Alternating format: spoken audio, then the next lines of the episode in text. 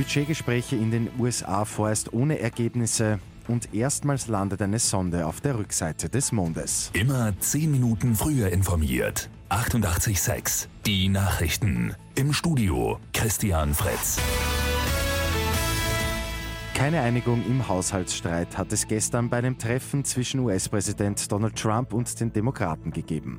Demokratin Nancy Pelosi will daher heute einen neuen Budgetentwurf vorlegen. Das Weiße Haus hat diesen jedoch schon vorab als Rohrkrepierer abgetan. Darin seien nicht die nötigen Mittel für den Bau einer Grenzmauer zu Mexiko vorgesehen. Für morgen hat Trump erneut Vertreter der Demokraten und auch aus seiner eigenen Partei der Republikaner geladen.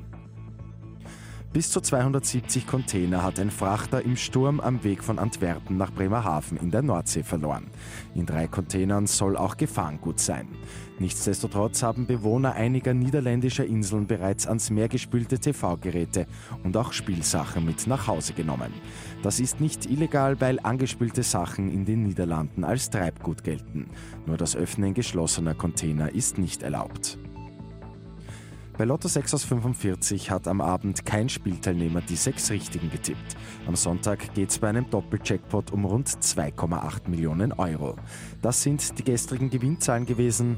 2, 10, 12, 13, 26, 28, Zusatzzahl 35. Die Angaben sind ohne Gewähr und Weltpremiere in der Weltraumforschung. Die gute Nachricht zum Schluss. China hat es geschafft. Erstmals ist eine Sonde auf der Rückseite des Mondes gelandet. Die Vorbereitungen dafür waren herausfordernd. Im Vorfeld musste ein Übertragungssatellit in Stellung gebracht werden, um auch Signale senden zu können. Mit 886 immer 10 Minuten früher informiert. Weitere Infos jetzt auf Radio 886 AT.